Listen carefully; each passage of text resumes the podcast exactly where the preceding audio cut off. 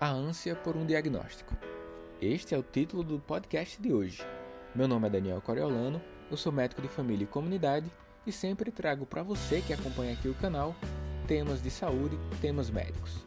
Se você quiser ter acesso a vídeos, textos e outros podcasts, basta entrar no meu site danielcoriolano.com.br. Então vamos lá para o podcast de hoje. A ânsia por um diagnóstico.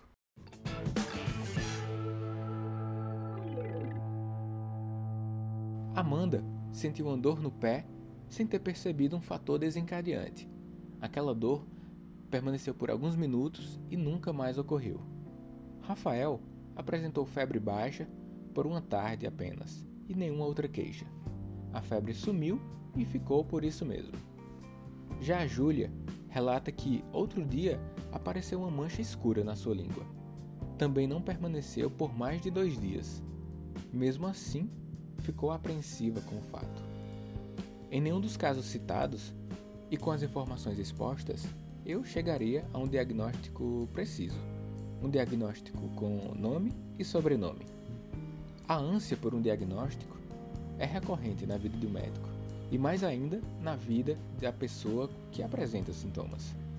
Da nossa parte, como médicos, fomos formados assim: sinais mais sintomas, mais eventualmente exames complementares, é igual a hipóteses diagnósticas.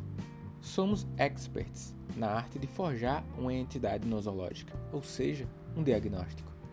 Da parte das pessoas que apresentam sinais e sintomas e com isso certa ansiedade em descobrir o fato motivador, não tiro a razão.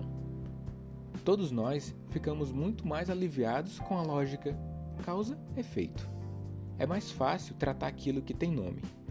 Isto satisfaz o meu ego como médico e contempla a demanda da pessoa com uma queixa clínica. Entretanto, eu e outros milhares de médicos, principalmente os médicos de família, em todo o mundo, sobretudo os que atendem através do método clínico centrado na pessoa, já entendemos que esta não é a nossa meta principal.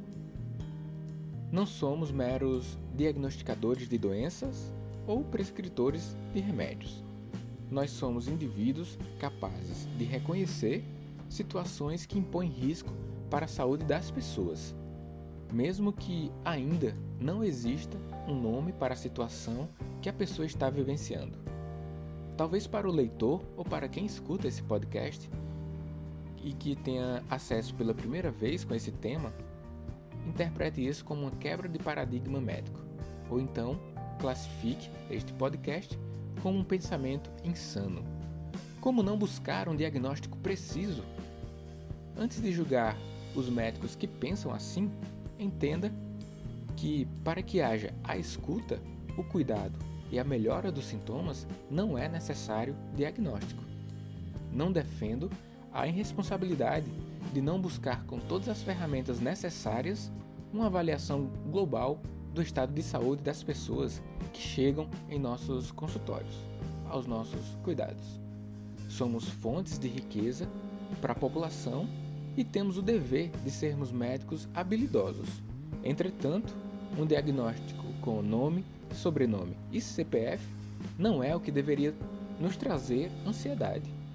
A perspicácia clínica e o tempo que é a longitudinalidade, são peças-chave para a segurança do paciente e satisfação profissional.